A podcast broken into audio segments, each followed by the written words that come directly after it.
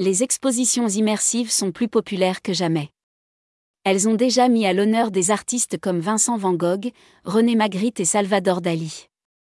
Une nouvelle exposition multimédia s'intéressera prochainement au mystérieux sourire de la Joconde. Cette balade sensorielle est co-organisée par le Grand Palais Immersif et le Musée du Louvre. Elle propose de redécouvrir ce chef-d'œuvre de Léonard de Vinci, qui fascine les foules depuis des siècles.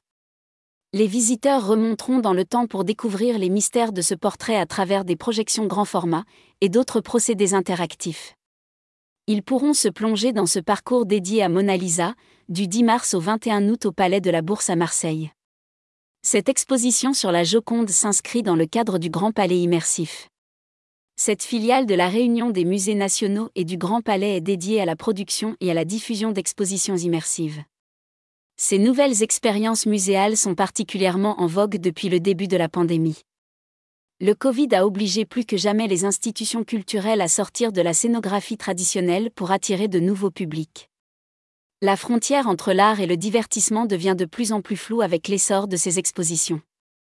Elles ont même attiré plus de 3 millions de visiteurs à l'Atelier des Lumières, depuis son ouverture en 2018. Le Grand Palais compte surfer sur cet engouement, en ouvrant un espace dédié à ses expériences multimédia lors de sa réouverture en 2024. ETX Studio. ETX Studio.